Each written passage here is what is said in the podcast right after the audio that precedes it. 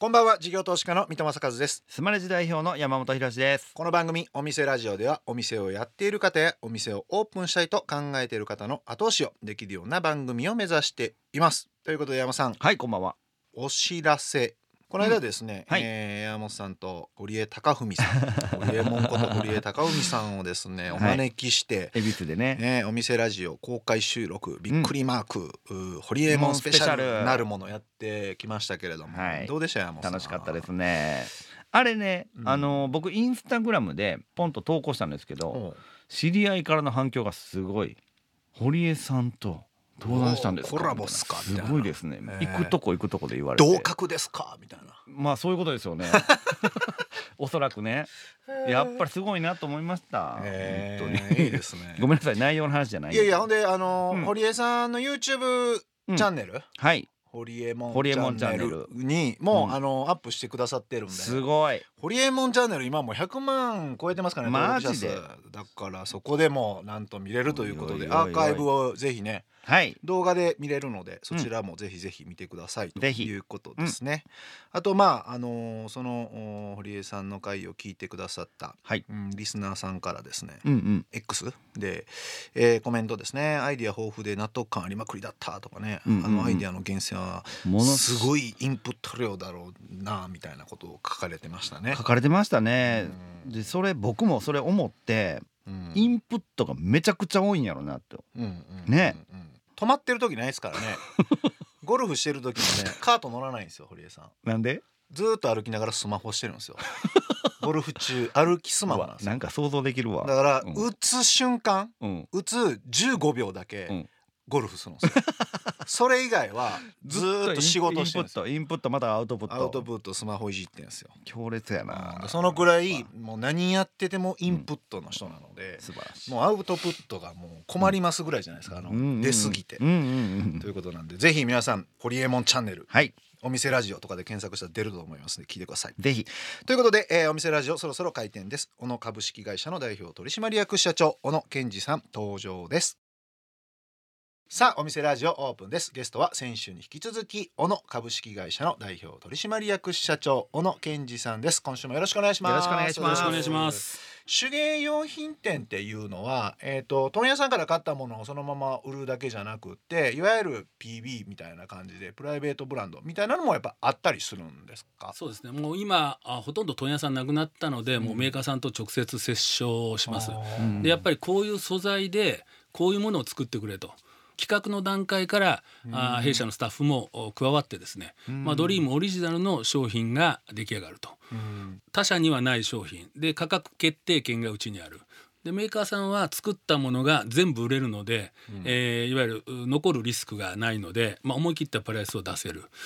でまあその残るリスクをドリームが全部かぶるということなんですよ、まあ、今105店舗あるので、はい。まあ、ある程度店舗数があって、えーそのできる、まあ、技というかあリスクを分散してやっていけるのかなというふうなあことで考えそれ具てます。体的にははい。どういうプライベート商品、はい。主力のものとか季節ものとかなんかどういうものがあるんですか？一番多いのは私ども生地ですね。布地で、まあ、あのお客様がこういう風合いでリネン何パーセント85%綿15%のこういう色を染めて作ってくれと。色からあ色合いからいきます。それからあ系統とかですね。こういう手触りのものを、まあ、このぐらいの価格でできないかと。いうふうなことの折衝であったりですね。だからまあ基本的にはよく売れるもの、まあ、うちとしたら残るリスクが、一えー在庫として残るリスクが一番のリスクなので売れるものを PB 商品でやっていきたいと。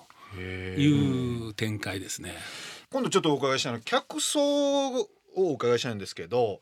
そもそもどんな人がどのくらいの頻度で来るのかなっていうのがなんか飲食店とかと違ってイメージが全然わかんないんですけど、どんなもんなんですか？そもそも手作りをするには私は思うんですけどまず気持ちに余裕がないとダメ。こだわりがあって時間に余裕があってという形なので一つの壊そうとすればシルバー層の方技術もありますんでそういう方々は。そういう方々はどのくらいの頻度でこう来るももうんあなんですか？の人によってまちまちですが本当に週1来られる方もいらっしゃればあの年に1回とか2回という方もいらっしゃいますしまあ本当に10年15年お店やってても初めて来たわっていう方も中にはいらっしゃいますんでもうまあただだけどやっぱりリピーターは多いですねそういう中でも。趣味のフェーズの人たちっていうのは基本的に来ますよ、ね、飲食店とかだったらなんか2ヶ月に1回ぐらいお客さん来てくれたらまあロイヤルカスタマーかなっていう感じですけどなんかそういうのあるんですか？このくらいの頻度でそうですね。まあ会員制度引いてるのでこの方は年に何回ぐらい来ていただいてどういった商品をお求めいただいてるかっていうのはまあデータを取れてるので、で私いつも買ってるやつっていうとデータ見ればレジに出てるんですよね、そうするとあこれですよねっていうとすごく喜んでいただけますね、いちいち何とかの何とかって言われるんでももう顔と名前が分かってという形なんで、まあ、そういったところではまあそういうデータを利用してますね。そういう既存のお客さんの来店頻度を上げるっていうのは、うなんか施策とかあったりするもん、ね、やっぱりイベントまあディスカウントに走るとディスカウントばっかりになるので、まあ、こういう新商品が入りました。あ粘土が好きな方だと粘土でこういうの今度入ったので試してみませんかとか、まあいわゆるフェーズを分けてですね、お客様に、えー、そのアプリとか LINE 打てればですね、まあ来ていただける頻度も高まりますね。へ客単価っていうのが、飲食店だったら大体客単価この店このくらいで、開店がこのくらいでって大体売り上げが想像できるんですけど、まあいろいろ春夏秋冬いろいろ違いますけど、あの1,000円から2,000円ぐらい。へそれを単価を上げる施策とかっていうのはやっぱりあったりするんですそうですね。やっぱり例えば生地を買われてる方でミシン糸はございますかとぴったりする色をお買い求めいただける、うん、生地を縫う時にやっぱりこう縫い目が見えるんですよね。色が違うと、うん、ですからまあそういう一言、うんうん、そんなにきっちり買い物される方ばっかりでないんでまあ、うん、あるかもわからないけど買っとくわって。そうかあの糸あったかななんか。あんま見てないからそうですね。分かんないですもんね。でもそれ実際に布買って家帰ってあの感じの糸あったはずやのになかったらめちゃくちゃ面倒くさいから、そうなんですそこ一言パッと言うだけでもある程度あじゃあもうついで買いしようってなるんですね,、うん、すね。なるほどな。それじゃあスタッフの皆さんへの教育っていうのは、ね、お客さん来られて何を作るんですかとかやっぱ聞くんですまああの聞いてほしい方もいらっしゃるし、うん、じゃあこれでワンピース作るんですって次来てこられる方もいらっしゃるんですよ。すごいのできましたねっていうことを言うとお話ができると、はい、まあロイヤルカスタマーに近づいていきますね。じゃあ今度こんなんやりましょう、ね、やりましょう、まあ、展開していくはい、どっかのあのハンバーガーさんじゃないですけど、うん、お糸は大丈夫ですか？って必ず声をかけろと。あのお客様のニーズをこうおこもりごとを消していくという形ですね。いやその一言あるかないか全然違いますね多分。なるほど。それでじゃあある程度客単価もまあビジネス的には上がっていくっていうことですよね、はい、なるほどわかりました。あとえっと先週もちょっとお伺いしたんですけど教室併設をすることによって、はい、まあその材料としても買っていただくしっていう話だったと思うんですけど教室自体の運営はどういう工夫があってどんな感じで来てもらってとかっていうのをちょっとお伺いしていきたいんですけど、はい、まあ、あの編み物教室とか、そのパッチワーク教室っていうのはいわゆる技法を教えるっていうよりは、素材を買っていただくのをどうやって作るかっていうことだったんですけど今あのドリームではソーイングニット教室というのにすごく力を入れておりましてこれ何かというとニットなんでトレーナーとか T シャツみたいな素材なんです、伸びる素材なんです。で、まあ、伸びる素材の布を、まあ、ロックミシンというミシンがあるんですけどそれで縫うと23時間でトレーナーとかスカートとかい。うのが出来上がる綺麗にこうまっすぐ縫うんじゃなくてバババババッと縫うと巻きながら縫っていくんで。で、まあ、いわゆるそのシルバー層の方とか、まあ、女性であまり体のラインを出したくない、うん、ダボっときたい。っていう方2時間ぐらいで1着出来上がるんです。っていうのをしっかりお教室代をいただいて、はい、布ももちろんニット素材なんで普通のあの綿の素材よりもちょっと高いんですけど、うん、まあ、その代わり3,000円4,000円の素材で今日1着出来上がる。出来上がるまでに3日も4日もかかるとですねなかなかこう紺が切れるケースもあるんですけど手軽に本当に着れるものができるとお客様喜んでいただけるのでここら辺をこう広げていって1日1着2時間でうん。作って帰っていただこうと。うん。いう教室に力入れてます。じゃあ今までは店舗のものを買ってもらおうと思ってたぐらいはい。はい。のプラスアルファだったけど、本気でそこでもそう完結させてそうですね。覚えて帰ってねみたいなどころかもう持って帰っていってねぐらいの感じのやられてるんですか、はい。それ結構そういう講義内容っていうのはどんどん増えていくんですか？そうですね。まああの最終的には自分も先生になれる師範コース今度は教える側生徒さんで来られてた方が給料を支払いして教える側になれるというところまで今目指してます。まだまだいないんですけどそこまでは。へー。はい。なんかお伺いしてるとその手芸以外でもカルチャースクールやられてるとか、それはどんな感じなんですか？これはあの倉敷の天満屋という、まあ、百貨店なんですけど今百貨店さんも集客というのに注力されていらっしゃるので例えば書道教室とかうちに素材を売ってないものでも、まあ、いろんなカルチャー教室をお先生をうちで雇って、えーそこの場所でやっていただくと、まあ、駅前なんで倉敷の、私どもにも帰りにじゃあ布買って帰ろうかとか毛と買って帰ろうかということになるのでタイアップしてやらせていただいてます。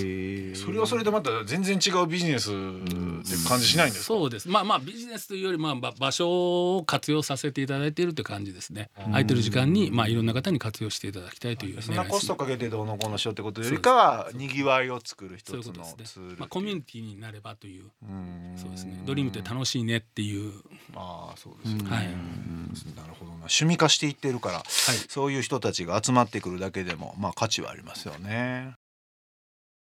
お送りしているのは小野さんセレクトの曲ですがなぜこの曲を選ばれたんでしょうか？まあ、あのビートルズはもうもちろんお私の前の世代ですけど、まあ、最近テレビ東京なんかで「ついていっていいですか?」っていうたまに見るんですけど最後のここで流れて、やっぱりなすがままにというかこういうう昔の名曲は今もやっぱり心にしみるなという気がします。今でも結構聴いてるんですか？そうですね、はい。はいありがとうございます。お送りしたのはビートルズでレッドイットビーでした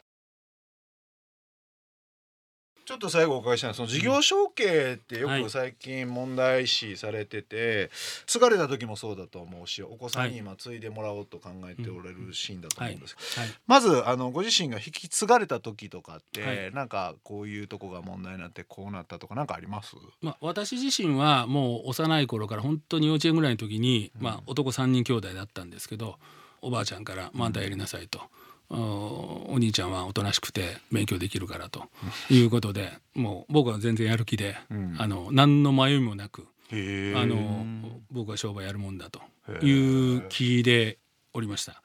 でまあいろいろ考えると、まあ、今回もそうですけど私になった時に問屋から小売りに変えた。私は全く問屋業に携わってない、まあ、いわゆる一つの事業転換。やっぱりある程度のリスク資金を使うのはある程度責任を持てる人間というのもまあ一つ私の時代にはあったと思います。でやっぱり事業転換とか方向転換をするっていうのは事業承継のタイミングっていうのは私自身はすごくまあそういったところではいい機会になるしなるえーまあ自分には自分のまたブレーンがついてくるので、はいはい。親父には親父の問屋としての番頭さんがいたと思うので、はいはい。でまたそこでまた2馬力では進めるというような形でまあうちの場合は問屋がなくなって今度小売りになったという形ですね。そうか。一族から出てきた方が新規事業っていうか思い切った事業まあってのは、うちの、うちの規模の場合はですけどね、はい、もちろん。そうですよね、はい、納得感がまだでまあります自もんね。分まあ今回もそうですけどあまり言うとあれなんですけど自分の息子だから小さい頃からの性格とか、そういったこともまあ社員よりはまあ分かってる、だ同族だから甘いとかそういうんじゃなくて。あのどういう性格どういうやり方っていうのよく分かってるんで、まあ、その辺でコミュニケーションは取りやすいとは思いますね、新規事業をやったとしても。でも100年以上続くような商売されてたら絶対どっかで変えていかないといけないからそうですね。しかも大きく変えるシーンって絶対あるでしょうからそう,、ね。いう時には事業承継でうまくいいタイミングだっていうのはやっぱあるんですね。すね。はい。それでも小売りやろうってなった時に子さんの皆さんとかは文句とか大丈夫かとか横やりとかなそういうのなかったんですか？それはお表立ってはないですけど、まあ絶対失敗するやろうとはみんな思ってたみたいです。後で聞きましたけどまあだから手を抜いて仕事はしてなかったですね、もうフルショットで僕のやれることは全てやるという姿勢を見せるしか方法はなかったですね、あとそれで結果見せるしかもそうですね。ないっていうことですね。すね。感じながらプレッシャーは？もちろんまああの望むところでしたけど。なるほどな。で今度息子さんがはい。やられるっていうことなんですけど、その辺はどのタイミングで、私の場合もあれですね彼多分小学生ぐらいだったと思うんでうん。まああのお前やれと。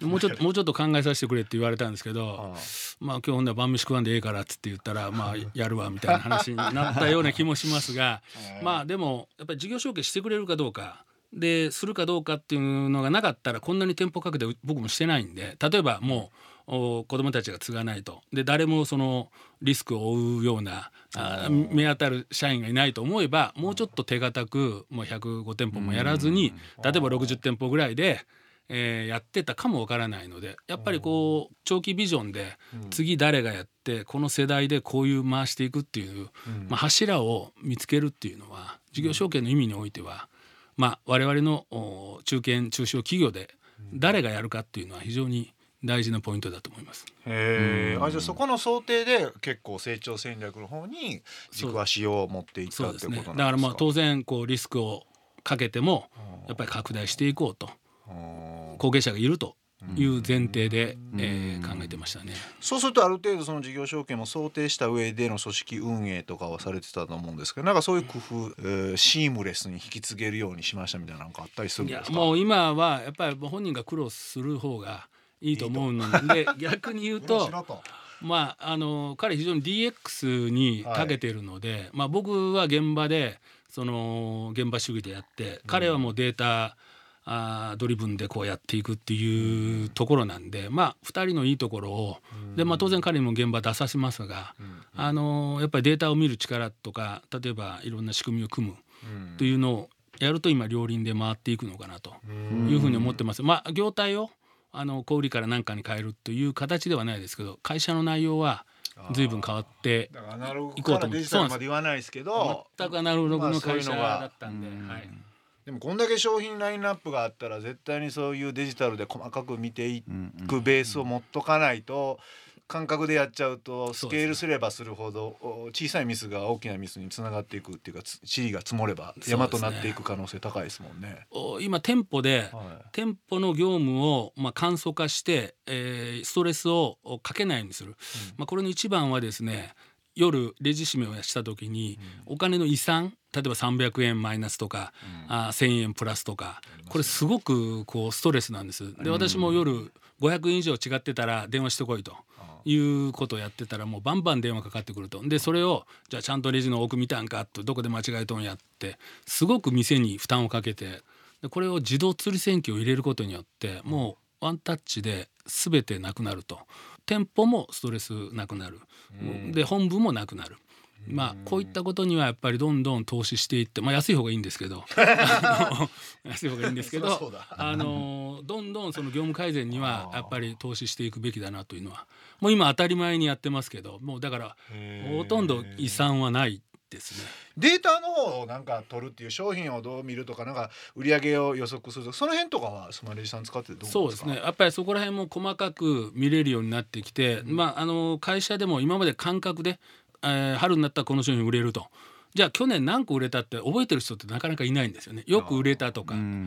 これ流行ったとか。だけどそのデータも読めるんでじゃあこの時期までには何個在庫しとかないと切れるなとか。まあそういった部分ではですねやっぱり、あの店舗がデータを見る、まあ、本部がデータを見るというよりは本部は指示を出すんですけど店でもデータを見ていくとか急にこれが売れ出したとかいうのを察知していくっていうのはやっぱりこうデータを見ながら店舗を運営するという癖づけ。まあまだそこまでできてないですけど後継者入ることによってまあそういうデータを見ようという雰囲気に会社が変わってきた形ではありますね。そうかスマホでちょっとやったら見れるし、パソコンでもバッと見れるんで、そういうカルチャーができたって大きいですよね。各店長さんが数字を意識するかどうかだけで絶対店舗マネジメントって変わりますもんね。変わってきますね。それがライトにパッと見れる状態にするだけでも、だいぶ、はいみんなが見るようなカルチャーになって、そうですね。よりきめ細かい商品管理とか、はい売上予測ができるようになってるってことですね。我々のリアル店舗はどうあるべきかという時にやっぱり例えばうちだと7品種買いに来られるんですよパーツを。で例えば5品種しかなくて2品種品切りしてたと。そうすると家帰ってネットでクリックというともう後の5品種もこれからいかんでいいやんと。だからお客さんが来られた時に、まあ、突飛な商品は全部置けないですけど、基本的な商品は品切れするなと。いうだちょっと多めに持ってもいいからだからもうおネットに負けない、うん、品切れないよとうん。いうところに今注力してますんで、まあ、そこを今ちょっとお強化してますね。やっぱりネットに流れられるのがもう戻ってこないんで、うん。やっぱりリアル店舗の良さをうん。いかに発揮するかというところに注力してますね。その DX の最初のきっかけっていうのは息子さん発信だったんですか？そうですね。まあ、あのもっともっとあのもう勘と経験だけで、まあ、お店をやってきてたんで、まあ、それだとやっぱり新しいスタッフがなかなかその慣れるまでにでどんどん出店していってどんどん店舗が広がるのでもう誰が見ても昨日入った人でもレジ打てる、で発注ができる。っていうのためにはやっぱりデータを取ってデータでデータドリブンで経営していかないとお店もあのもうベテランだけが、あの活躍できる、というのじゃやっぱりて横の展開できないというところだったんで、まあその辺で取り組んでやっていきましたね。じゃあすいません、えー、2週にわたりましていろいろと勉強させていただきましたありがとうございました。ありがとうございます。えーゲストは小野株式会社の代表取締役社長小野健二さんでした。ありがとうございました。ありがとうございました。ありがとうございました。事業投資家の三戸正和とスマレジ代表の山本博でお送りしてきました。お店ラジオそろそろ閉店のお時間です。途切れることがないですね。ほんとねもう二年半ぐらいね。すごい。お忙しいわ、うん。えこの番組ではお店の方からのメッセージが留守番電話という形で届きます。それでは聞いてみましょう。もしもし、こんばんは。神戸ハンター坂にあるお店、肉料理鉄板祈りマネージャーの永井です。生食肉販売の許可を得ておりますので、神戸ビーフの刺身やユッケなどを安心してお召し上がりいただけます。特にタレにこだわった神戸ビーフユッケが人気で、お客様に喜ばれています。当店はコース縛りなどないので、お気軽に召し上がりたいものをお好きなだけ召し上がっていただけます。ぜひ一度鉄板祈りにお立ち寄りください。お待ちしております。うーんはいはいはいはいすごいですね祈りはネギ寿と書いて難しい方の祈り。お店の名前ね。そうですね。はい。あのねはい。神戸ビーフは油のうん。融点が全然違うんですよ。融点が低いんですよ。は溶けるってことね。だから、食べた時すぐ溶けるんですよ、口の中で。うん、だから胃もたれしないんですよまたほんま？ほんとほんとだから、ね食べ比べてみてください、うーん。だからそのぐらい美味しいのでぜひ神戸ビーフ食べていただければなと。おー。はい思います、えーはい。今日の留守番電話のメッセージはスマレジを使っているお店、うん。肉料理鉄板祈り永井さんからでした。ありがとうございました。といまということで山さん。はい。うん。2週にわたりまして、はいはい。スマレジユーザーのええ小野さんにお話をお伺いしましたがいはい。かがでしたでしょうか、ひろしのコーナまあ一周目もそうでしたけどー、うん事業承継というかうん。お父様の代から小野健二さんに引き継がれた時もね結構な話だったんですけれどもうん。今日ねまたあのお子さん次のね次期社長の、5代目ね。えー今経営企画室をやられてる方来られてましたけれどもその俺のやってきたことをやれっていう感じではなくてうん。そのお子さんの性格というか適性を見て、あのー役割分担していっていいんじゃないかなみたいな感じですごく丁寧な感じを見受けられてそれが結構長く続く秘訣なんかなってちょっと思いましたうね。ん。優しいお父さんって感じでしたね。ねすごく優しい。でも聡明でいろんなことを考えながらね動いてらっしゃるっていうすごい面白かったですねう。んうんスマレジの事業承継は大丈夫なんですか？スマレジの事業承継は何も考えてないですね。はい。承継せえへんやろ上場して全く何も考えてないですね。ということで、